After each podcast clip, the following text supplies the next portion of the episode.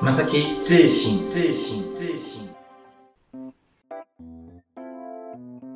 欢迎收听正数通信，周三早上八点上班悠哉收听。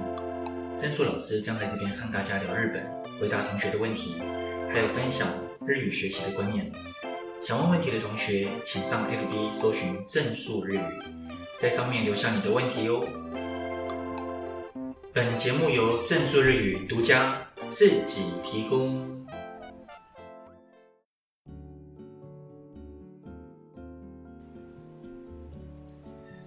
嗯，寒くなってきましたね。天气突然变冷，大家还好吗？呃，从我开始录。这个节目的时候开始，前一天晚上就是温度突然下降，然后冷的真的蛮多的。话说， 我昨天在骑车的时候，我的防水手套它开始渗水了。嗯，防水手套渗水，感觉上好像很两光。不过那个手套我用了蛮久了，所以说好像没有办法，它是消耗品。今天就只好再乖乖的再去买一个新的了。最近真的蛮冷的，寒いですね。大家出门的时候的话，记得要保暖，然后带条围巾什么的。 再来就是最近感冒还是很盛行，建议大家就是不管有没有感冒，呃，还是戴一下口罩。没有感冒的人戴口罩就是可以预防感冒嘛。那有感冒的人的话，戴口罩其实有很大的好处，它可以保持我们喉咙的湿润，然后会让我们觉得。蛮舒服的。讲到这个，日本人在预防感冒的时候，和我们台湾其实有一个不一样的概念，就是他们会漱口或是多喝水。这个概念主要是来自病毒的问题。据说我们在感冒之前，病毒它其实主要是会附着在我们的喉咙上，而且他们病毒比较喜欢干燥一点的环境。所以，不管你是多喝水，或者是戴口罩，都可以保持喉咙的湿润，那就可以预防感冒了。有时候我们在公共场所，不是有人会咳嗽吗？不晓得大家会不会去催那一个人？我个人是会觉得有点可怕。怖いですね。やっぱり。如果那个时候我手边有口罩，我就把口罩戴上。可是如果没有口罩的话，我就会多喝水。每隔一两分钟就喝一口，喝一口，这也是一个就是说保持喉咙湿润的概念。总之，皆さん、 风邪をひかないように気をつけてください。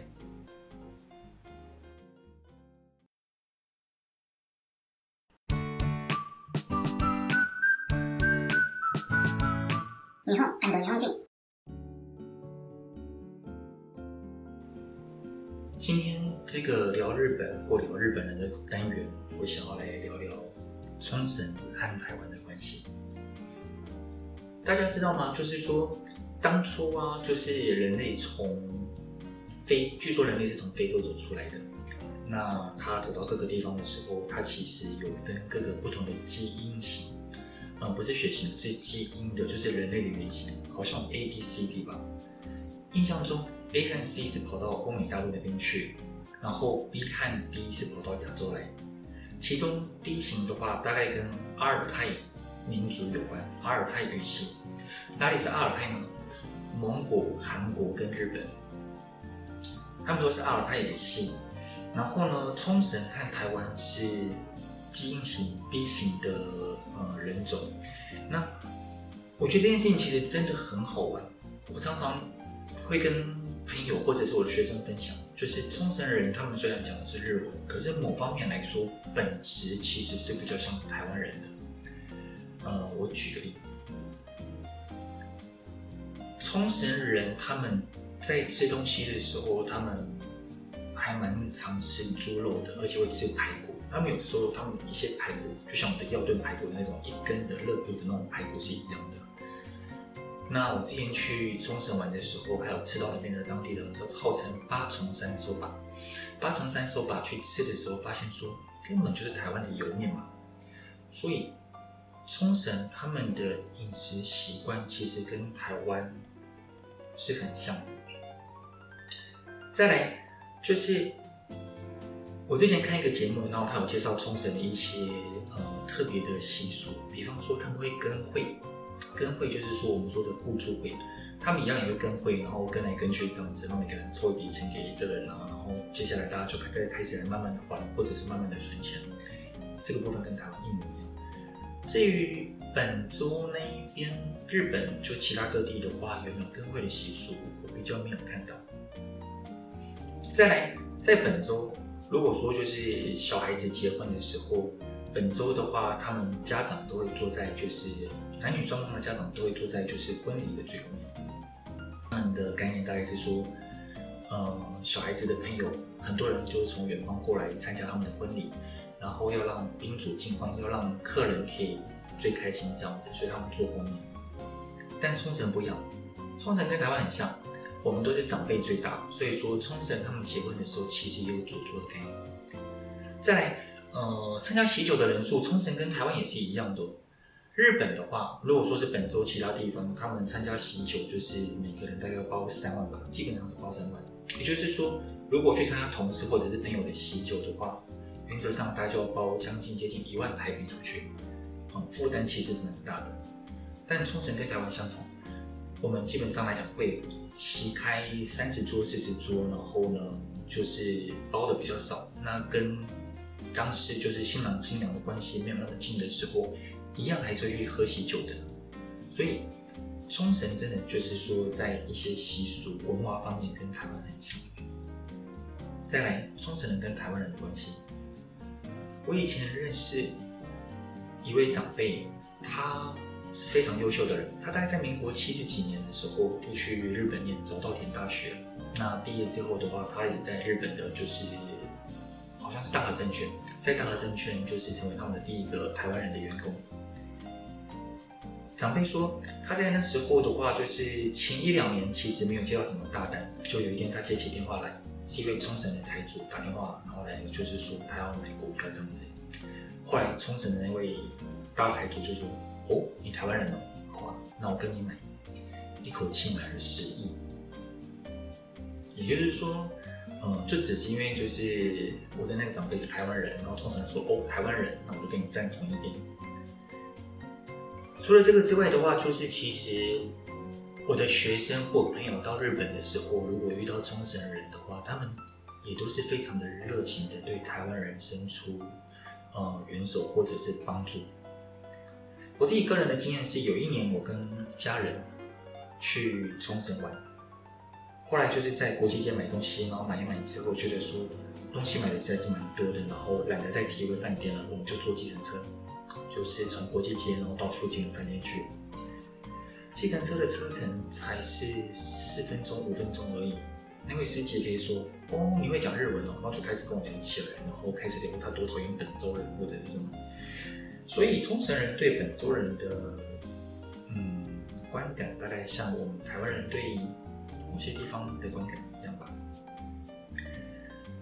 以上讲了这么多，我来讲一下我个人的结论。如果我不管在世界各地，我只要看到冲绳的朋友，他们需要帮助，我一定会无条件的挺身而出。当然，日本的其他地区的朋友需要帮忙的话，我也一定会帮。但是就很妙，就是你帮冲绳人的时候，你不用想那么多。可是就是如果是其他地方的人，你要帮他的时候，还要就是嗯，要去抓一个距离，你知道吗？我我也没有办法，就是跟他说，哎、你们需要帮忙吗？你们需要干嘛？这样子。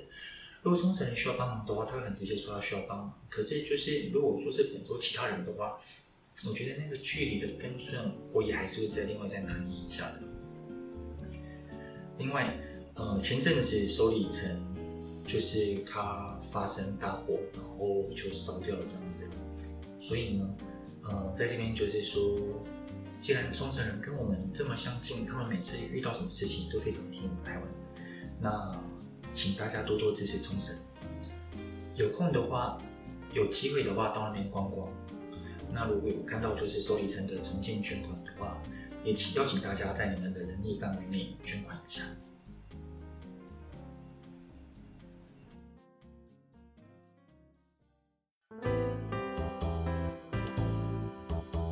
基础课程学完，觉得动词变化好难。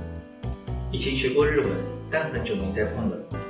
欢迎来正说日语，上我们的一年 N 四班第二期，由嘉龙老师为大家上课。我们会唱歌学日语，从中熟悉动词变化，有远距教学哦。欢迎来电洽询零二八七七三七五一七零二八七七三七五一七。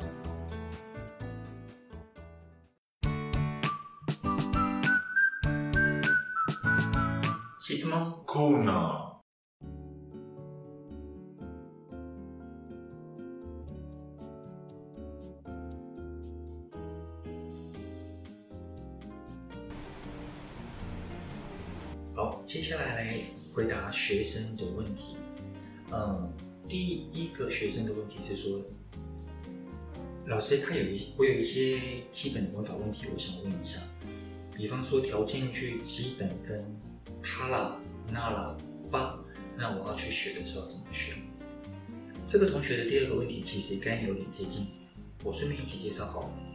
他说，嗯、呃，在基础文法当中有らしい、みたい、ようだ 跟呃そうだ，他其实写的时候都写よ跟そう而已，但是一般来讲会讲ようだ跟そうだ，那有什么区别？在你。跟同学说明就是他们文法上的区别的时候，网络上其实有很多呃类似的说明或是什么的，所以说一些纯粹的像是文法上的很细节的东西的话，你们可以去看那边的说明。 不过我这边的话，主要想要提供大家一个观念，就是你在学句型的时候要注意。不要只是去学它的中文翻译，你要去看一下它实际上的其他的定义。以同学的第一个问题来说，条件句的他啦、那啦、吧他啦、那喇叭的话，他觉得说这是条件型，或者说这是假设型，所以都会觉得说这是 if，又或者说什么什么的话，如果点点点的话。可是不管是他啦、那喇叭，如果你都翻成点点点的话，不就很容易去搞混吗？你根本不晓得用哪一个。实际上，日文在使用的时候，它的句型是有它一些很细节的定义的。这些细节的定义其实不单纯是对同学难，甚至对于要教日文的人也是很难。我们当年还在接受培训，我以前在武汉接受培训的时候，大家对这个什么他啦、那啦、吧，其实还有一个偷懒，是那同学没有问到，就偷懒不回答。他啦、那啦、吧，我们也是花很多力气去想说，要如何跟学生解释比较好。好，前提说完了，我再提醒一些，重点不在于你怎么用中文去翻译它，而是它的定义。他啦的话，它的定义是：假设发生了某一件事，已经发生了，然后呢，我们要怎么去处理，怎么去面对？英文比较好的同学，你会知道，就是这是一个 contingency 的问题，就是。A 状况我该怎么处理？B 状况该怎么处理？C 状况怎么处理？如果是八的话，它叫做条件。如果符合某个条件，就会发生什么事情；或符合某个条件，我就会去做什么。比方说，你请我喝咖啡，我就陪你去咖啡店；你不请我，那我就不去了。又或者是说，吃饭吃七分饱。就一定可以慢慢瘦下来。你如果可以养成七分饱的习惯，就可以瘦下来。这种你符合某个条件就可以，没有那个条件就不行的时候，这是它。再来，娜娜的话是，如果我们要做某件事，又或者说如果你要做什么事情，那我们会怎么做，或者你会怎么做？我简单举一个例句，他啦，我刚刚说是发生了某件事情。日本でパスポートをなくした。如果在日本就是护照掉了，这是说假设我们这件事已经发生了，どうしたらいいですか？我们该怎么做？这个是它的基本的句子。又或者说，日曜日雨が降ったら バーベキューをやめますか？如果说星期天，假设我们星期天下雨，那我们要。怎么去应对？比方说，我们要就是烤肉要终止嘛。再来八的话，就条件句的这个句子是说，毎日运动すれば 体力がつきますよ。如果你每天都有运动，你体力就会变好。 这个是八的句子，你有做这件事情就可以。或者500円安くすれば买いますよ。500円安くしてくれれば买いますよ。如果你便宜我五百元的话，那我就会买。那么的话，则是说我准备要做某件事，我还没有做，然后我们去讨论。 来年日本に行くならどこに行きたいですか？如果明年你要去日本的话，你会想要去哪里呢？看，这是一件还没有做的事情，或者是讨论说，诶，假设说我们要做这件事情还没有做，那我们的方法我们会怎么去做它？这个是他啦、那啦、八的差别。假设事情已经发生，或者说事情还没有发生，这个是他啦跟那啦。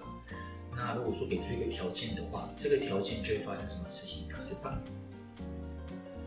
再下一个，らしい、みたい、ようだ、そうだ。らしい是指说我们接受了很多讯息，接受了很多很多资讯之后，然后我们自己呃综合性的有一个感觉。比方说，网络上有某一家餐厅的介绍，然后它有很多评价，有人说好，有人说坏。可是我仔细去观察之后，嗯，那家餐厅应该是怎么样的？那这样子我自己个人的感觉就说らし い。みたい跟ようだ，它其实是同样的意思，只是ようだ是比较正式的，みたい是比较口语的。然后みたい跟ようだ的话，它不是接受资讯，而是我自己观察之后得到的结果。比方说，嗯，日本的男生好像还是比较大男人主义一点，他比较就是不会去听另外一半听女朋友的意见或者是什么，有时候要去讨论事情的时候。 还是拒绝讨论。嗯，这是最近的事情。还みたいようだ，这是个人的观察。比方说，嗯，我最近有观察到一件事情啊，日本人来台湾好像不太知道说我们冬天的时候会去吃像是腰炖排骨啦、姜母鸭、羊肉炉，甚至小火锅好像都不太吃。但是韩国人他们好像就是他们的观光。 有在介绍说台湾的涮涮锅很不错吃，所以我其实，在很多涮涮锅店都看得到韩国人去吃，可是日本人还没有。嗯，对，可是这个东西是有看到哪里的资讯写的吗？没有，是我自己观察到或我自己亲眼看到的，所以我去下这个判断的时候，我用ようだ或者是らしい。台湾のしゃぶしゃぶは韩国人に人気みたい。台湾のしゃぶしゃぶは韩国人に人気のようだ。 人気のようだ。好，再来そうだ。如果说你今天是放完全放在句尾的那个そうだ的话，它是别人讲什么话，我原封不动照搬过来。彼は来月ニューヨークに行くそうだ。哎，我听他说他下个礼拜，或者是我听某个人说他下个月他要去纽约。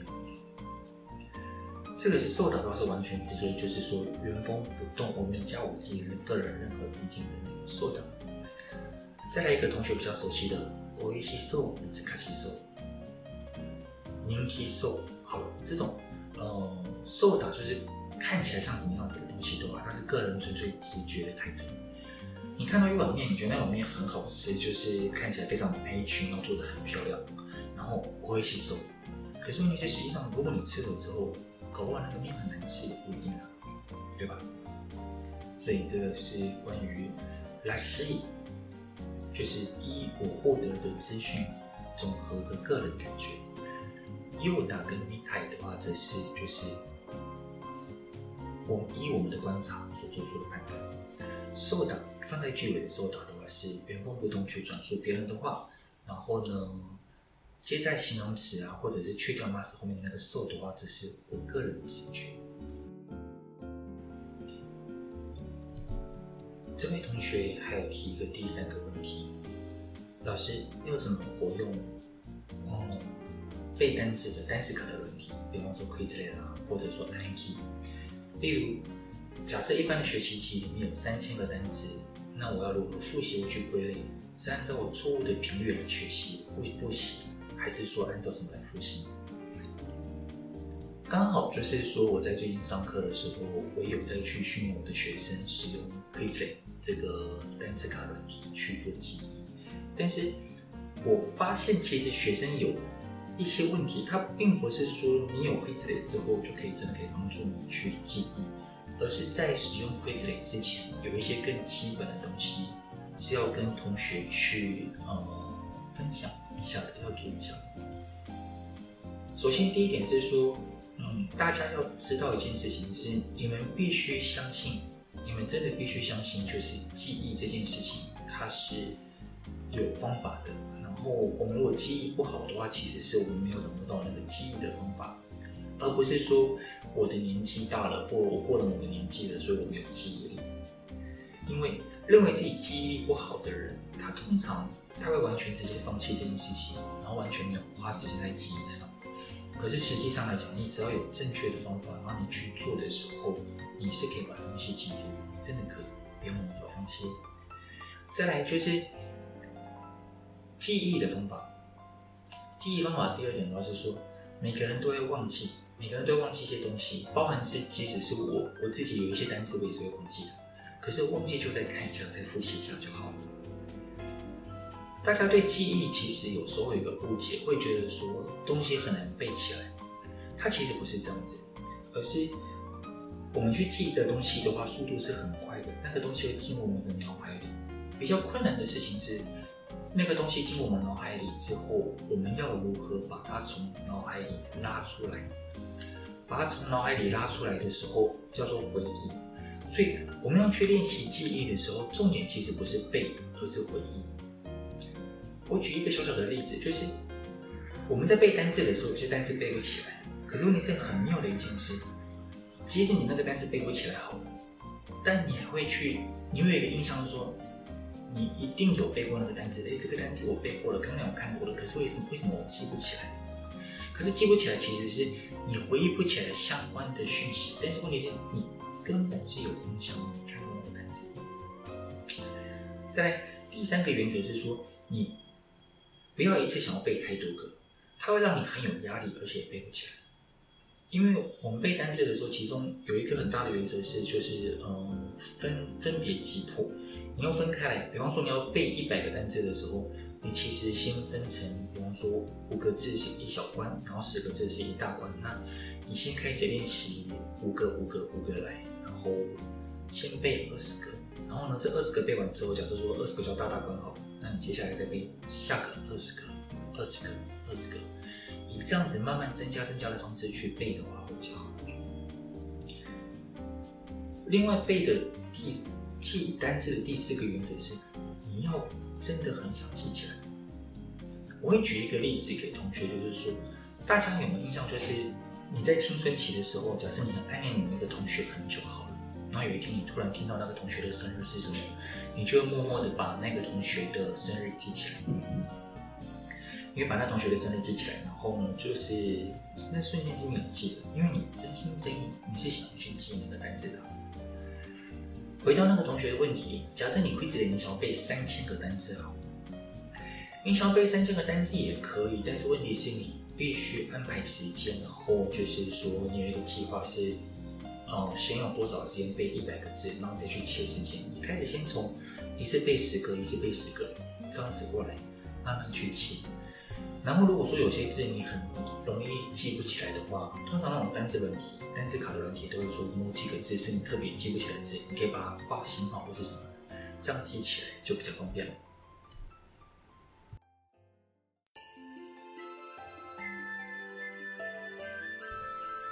你对译者的工作有兴趣吗？你想更深入的学习日文吗？有兴趣的同学，欢迎来上正数日语最新一期的译者培训班——京都人的私房雅趣。我们也有远距教学，欢迎来电洽询哦，请拨打零二八七七三七五一七零二八七七三七五一七。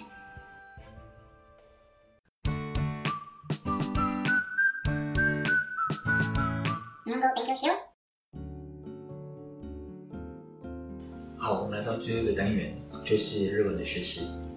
这一次我们要去讲解一个概念，就是为什么我们学了日文，可是问题是看到日本人的时候，我们还是讲不出来？这个件事情要从两个层面来讲起。第一个是说，你学日文的时候，你念日文的时候，你你的学习是把日文变成中文，还是说你会试着把中文变成日文？这件事情是有差的。纯粹以日文检定考来说，好，以日文检定考来说，它其实我们只要看到日文，然后我们变成正确的中文就好。但如果说你今天要跟日本人讲话的话，你遇到的问题是你想表达某个中文的概念，然后如果你要如何用日文把那个中文的概念表达出来，所以这边的顺序，这边的方向会变成是你要从中文去变到日文。重新说一次哦，一般台湾学生的学习，他是把日文变成中文，可是当你真的想要去沟通的时候，你要把中文变成。日文，你要把中文变成日文，就是你要可以讲出日文来。但再讲的更明确一点，把中文变成日文，其实有时候问题还是很大。因为同学把中文变成日文的时候，你只是把日文的单词，然后随便用中文的概念去凑一凑，你并不是按照日本人讲话的习惯去讲，那你的日文也会有点奇怪，就会非常之所谓的台湾式日文或中文式日文。这个地方的话，是大家要去注意的。所以，平常如果你学习的时候，你有意识到这件事情，你有意识到你要学的是日文，你要做的事情是跟日本人去沟通的时候，我们是要某种程度上来讲，多少是要去背一下那些句子。这是第一点。第二点，我们在去学日文的时候，我们有分成两种学习法，一个是用眼睛学，另外一个是用耳朵还有嘴巴学。人的。人的大脑的语言区块其实分成两个，一个大概叫做单字区，好了，单字区；另外一个的话叫做听说区，它是大脑的两个不同的区块。那如果你平常都用眼睛去学习语言的话，你增加的、你训练到的地方就是你的单字区。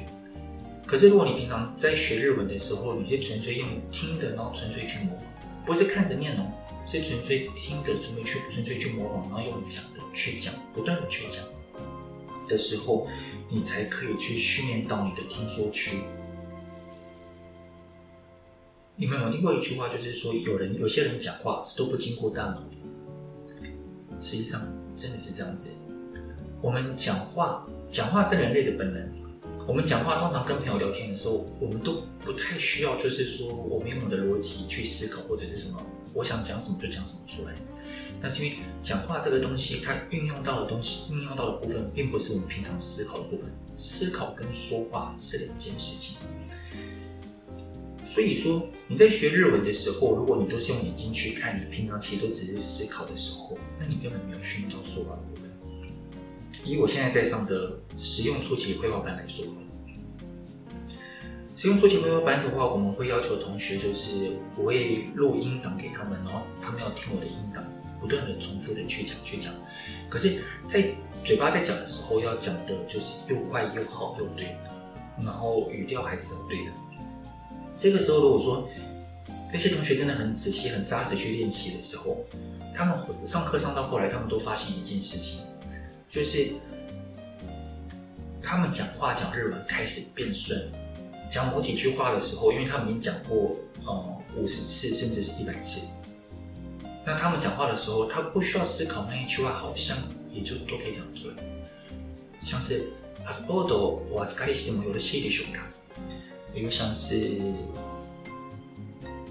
连络先をお伺いしてもよろしいでしょうか？这之类的就是固定用的用语的话，他讲到后来很熟的时候，他根本是背起来的。所以怎么讲？ 当你想要去增强你口语的能力的时候，你其实真的必须去做的是训练自己去讲话。训练自己去讲话的时候，嗯，你要背书也可以，然后你要去看一些简单的对话稿也可以。但是你不是说去好像用眼睛看去念出，去就是说看着去朗读，因为用眼睛看看的时候，嗯，对嘴巴还有耳朵的训练是不够的。当你把它背起来，然后不断讲、不断讲、不断讲，某一段话你可以讲得非常熟的时候，那下次等到你有机会去讲到类似的东西，你会发现你的嘴巴自己自然而然就可以讲出来。顺便跟大家讲一下一个所谓的行业的幕后花絮吗？你们知道那些在做口译的人，大家是怎么口译的吗？其实一般在做口译工作的人，他对于中文跟日文怎么转换，他大概有一个他自己的规则。可是他要如何去讲出某些日文来，他其实是很熟悉的。就是某一些日文的句子结构，他非常的熟。然后他讲话的时候是会把就是他想要讲的东西那些字全部凑一凑之后，然后用他熟悉的那个句子结构讲出来。一般就是在做口译的人，他们熟悉的句子结构，我听过，通常大概都在二十五到三十个之间。也就是说，你熟悉的句子结构，你知道二十个到三十个之间，然后你讲话可以讲得很顺，你可以不用思考就可以去把那些东西讲出来的时候，你就可以讲出来。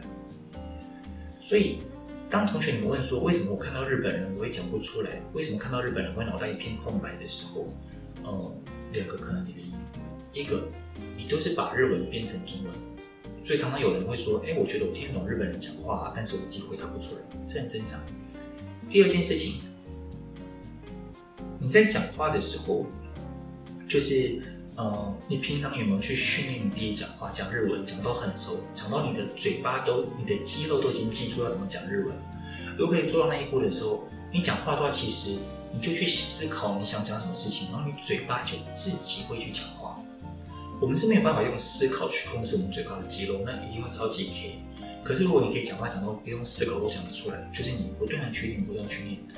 说真的，其实你只要练超过一百次就可以了。但是。比较大的问题是，大部分部分的同学，你们在讲日文的时候都没有去超过，就是反复讲一句话，讲到超过一百次，所以你就无法感受到那种基本句构的威力。以上就是针对同学在讲的这个，就是呃日文，你讲看到日本人的时候为什么讲不出日文来？呃，我的经验分享。以上是这一回的广播内容。大家觉得如何呢？希望大家可以上我们的 FB 粉专正数日语，写下你的感想或提出你的问题，我会在下一次或是下下次回答。好，我们今天就到这边。じゃあ、今日はこれで終わりましょう。皆さん、仕事頑張ってね。